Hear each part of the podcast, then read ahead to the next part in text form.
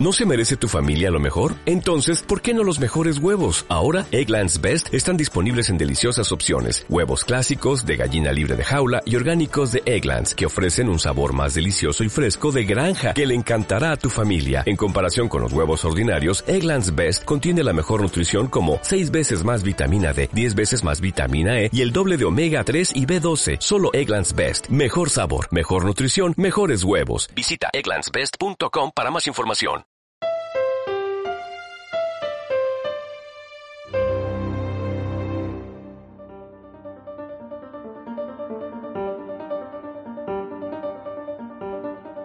Viva Estudios presenta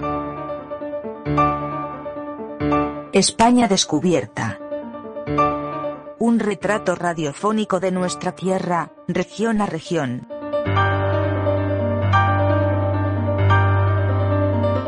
Una serie narrada, escrita y dirigida por Fernando Lumbreras. Capítulo 14. Tras los pasos de Don Quijote.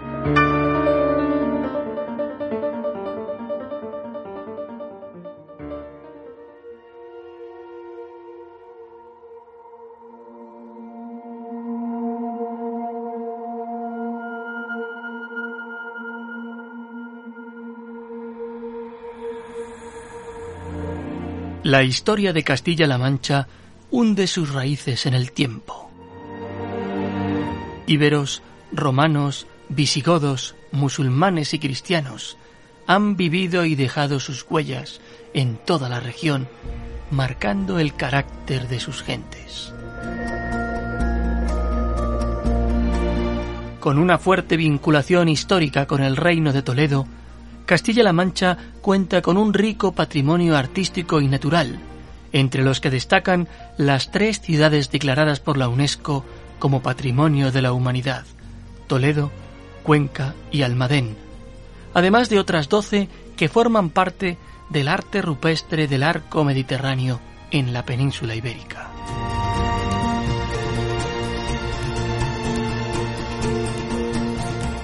La teoría más extendida estipula que la mancha procede de la lengua árabe durante la ocupación musulmana de la península ibérica y que procede al topónimo mancha pronunciado como manshaf o al-manshaf, que se traduce como tierra sin agua, o manya como alta planicie o lugar elevado. El historiador Pero López de Ayala tuvo noticia cierta del nombre de la Mancha como tierra de espartos, seca, bautizada por los godos como Espartaria y que los árabes tradujeron como Manshaf. Esta tierra espartaria se vincula con el antiguo campo espartario o Espartaria de la Cartagena espartera, heredero a su vez de la provincia romana cartaginense que englobaba a gran parte de la actual Castilla-La Mancha.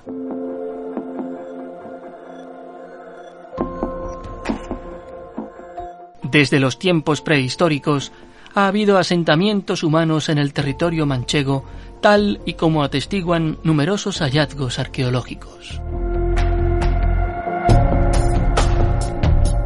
En torno al siglo IV a.C., las culturas ibérica y celtibérica estaban ya asentadas en los territorios que hoy conforman Castilla-La Mancha. Y a finales del siglo II a.C., se tiene constancia también de incursiones romanas que unificaron las diferentes tribus que habitaban en la península. En la zona que actualmente ocupa nuestra región se tiene constancia de asentamientos carpetanos, arébacos, olcades y oretanos. La dominación romana dejó su huella en los incipientes núcleos urbanos, en la lengua y en las costumbres.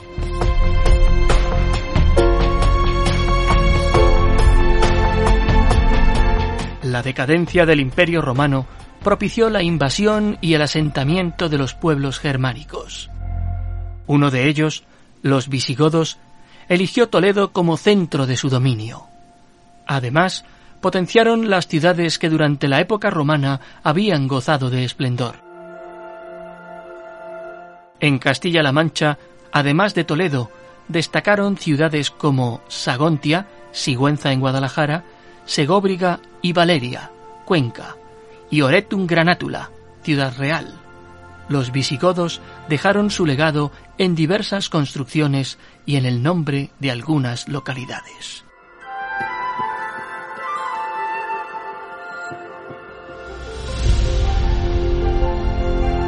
A partir del año 711 comienza la dominación musulmana de España.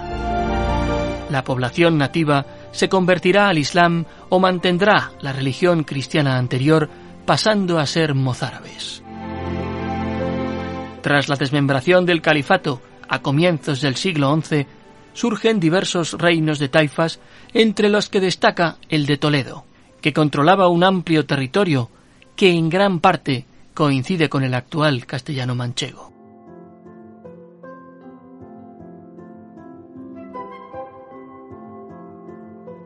La debilidad política de los reinos de taifas les hizo vulnerables ante los reinos cristianos que avanzaban progresivamente desde el norte y conquistaron las principales plazas bajo poder musulmán en toda la comunidad.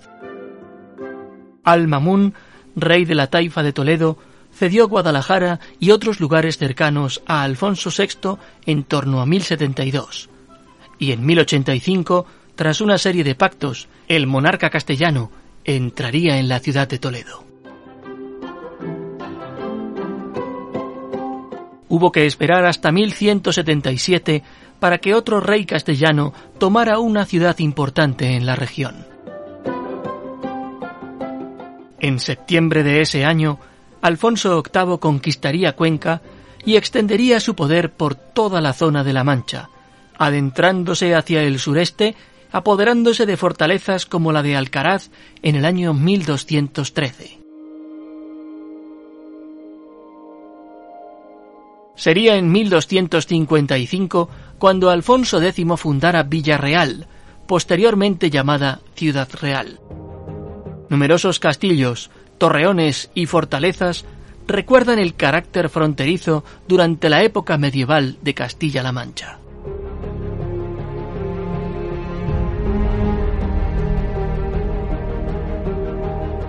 En este proceso militar y repoblador, la corona cuenta con la inestimable ayuda de las órdenes militares, a las que, en pago por sus servicios, los reyes otorgan extensas tierras en calidad de señoríos.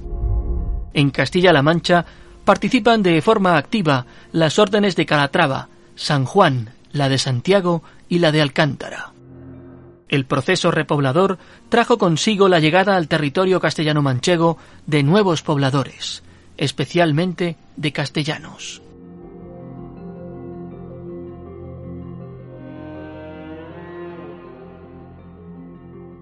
Desde ese momento, la historia de Castilla-La Mancha se funde con la del resto del reino de Castilla, del cual pasa a formar parte.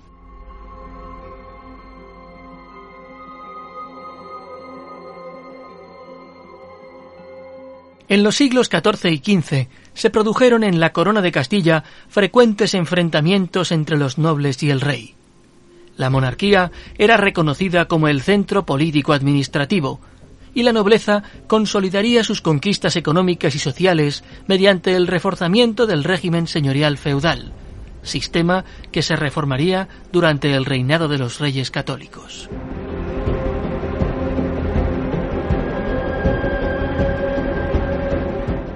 El episodio de la Guerra de las Comunidades de Castilla, en pleno siglo XVI, tuvo una amplia repercusión en Castilla-La Mancha y significó un inicial levantamiento de la nobleza contra un rey, Carlos I, y una auténtica revuelta campesina. La virulencia de los hechos motivó la progresiva unión de los señoríos junto al monarca para aplastar la sublevación popular, lo que desencadenó una progresiva decadencia del centro de Castilla.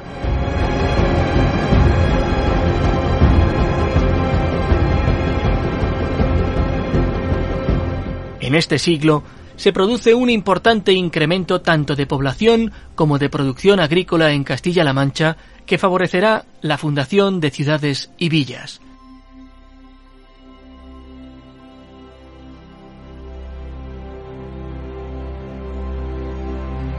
Pero estos avances se tornarán en decadencia en el siglo XVII como consecuencia de las epidemias de peste, las hambrunas y las emigraciones a otras zonas, aunque el declive comenzará en el año 1561 con el traslado de la sede de la corte de Toledo a Madrid.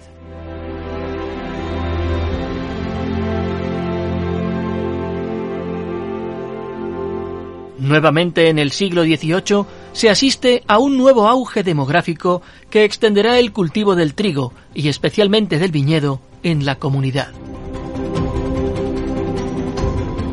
En el terreno industrial se llevaron a cabo una serie de realizaciones dirigidas por el reformismo borbónico que no tuvieron los resultados esperados. En este sentido, destacan la fábrica de armas blancas de Toledo, las manufacturas de seda en Talavera de la Reina o las de paños en Guadalajara o Brihuega, así como las reales fábricas de San Juan de Alcaraz en Riopar, Albacete, además de los centros que venían funcionando en Toledo y Cuenca, que sufrieron un descenso vertiginoso a lo largo de este siglo.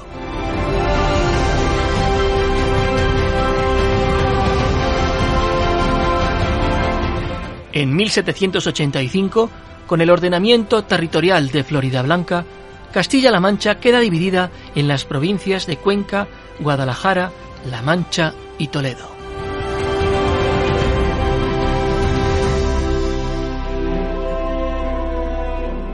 La llegada de las tropas napoleónicas tuvo diversos efectos sobre la sociedad de la época. En 1808 se inicia un proceso de revolución y liberación culminando este con la expulsión de las tropas francesas y la restauración en el trono de Fernando VII. No obstante, la revolución liberal se extenderá con alternativas variadas hasta el final de la Primera República en 1874. Si durante el siglo XVIII la zona que hoy ocupa Castilla-La Mancha estaba dividida en cuatro provincias, en el primer tercio del siglo XIX hubo otros intentos de división, como el de José I, el provincial de 1812 y el de 1822, que no tuvieron repercusiones prácticas. En 1833, con la división provincial de Francisco Javier de Burgos, se modificaron los límites provinciales. La mayor parte de la provincia de La Mancha fue sustituida por la provincia de Ciudad Real, aunque parte de su territorio pasó a las provincias de Cuenca, Toledo y a la recién creada de Albacete, que sustituía a la provincia de Chinchilla y que quedó conformada con parte de los territorios de las antiguas provincias de Cuenca, La Mancha y Murcia.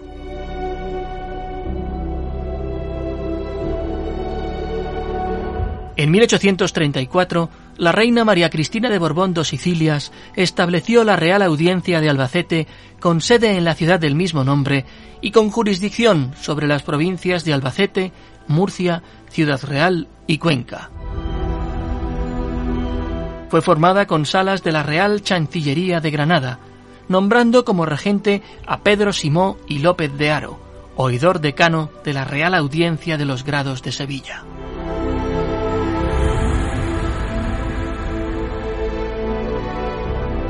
Durante el sexenio revolucionario de 1868 a 1874 existieron en Castilla-La Mancha brotes de corte federalistas.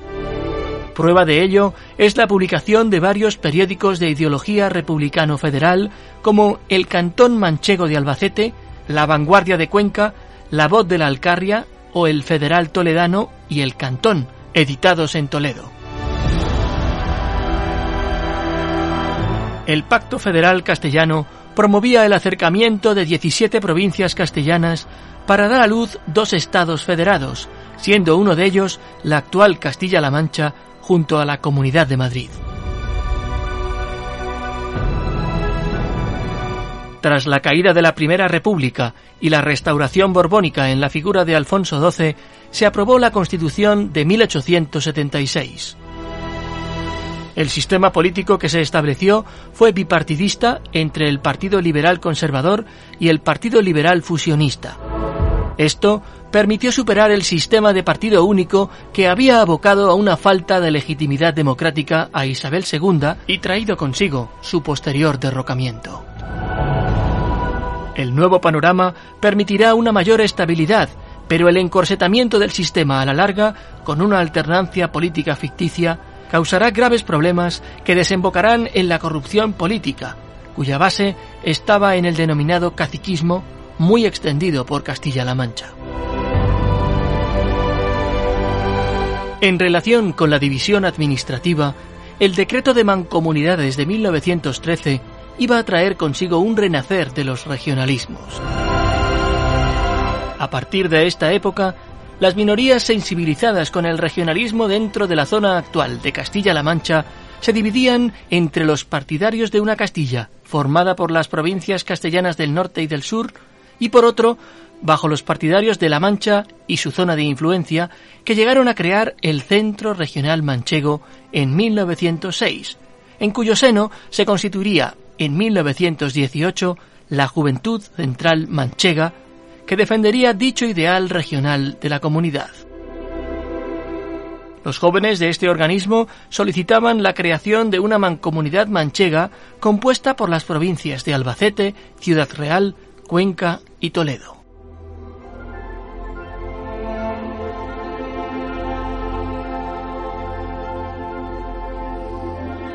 Las sucesivas crisis de la monarquía, la etapa de la dictadura de Primo de Rivera y el advenimiento de la Segunda República se viven en Castilla-La Mancha con similar intensidad a la del resto de España. Durante la Guerra Civil, el territorio castellano-manchego fue escenario de cruentas batallas.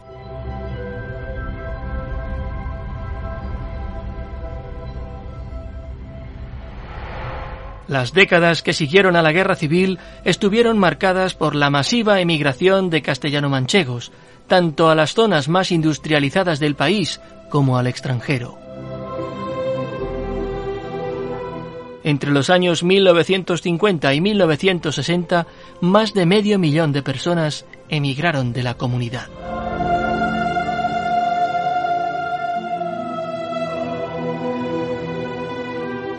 A pesar de que anteriormente ya se había asistido a varios intentos de crear entes más o menos coincidentes con lo que a la postre sería Castilla-La Mancha, los mayores hitos y contactos se produjeron durante la transición. Ya en 1977 se reúnen en Cuenca los diputados de las cinco provincias que integrarían Castilla-La Mancha acuerdan reivindicar el reconocimiento efectivo de la región sobre la base de la identidad y la problemática socioeconómica que compartían dichos territorios. El 10 de agosto de 1982, las Cortes Generales aprueban el Estatuto de Autonomía de Castilla-La Mancha. El viaje hacia la construcción de su propia identidad a lo largo de siglos y siglos de historia, había terminado. Pero se abrían ante sus ojos y ante los de los ciudadanos nuevos y ambiciosos horizontes que alcanzar. Horizontes sin gigantes, auspiciados por la creciente fe en el progreso.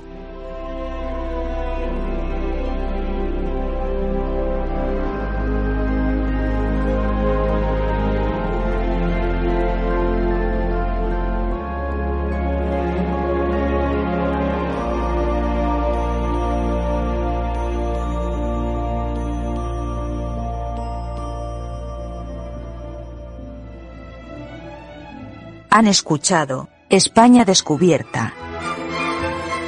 Una producción original de Viva Estudios. Con el apoyo de José Luis Sánchez Casas, Joaquín Suárez Minguella, Luis Alberto La Espina y Orlando Madariaga. Musicalización de Óscar Sánchez. Guión y dirección, Fernando Lumbreras. España Descubierta es una serie original de Viva Premier.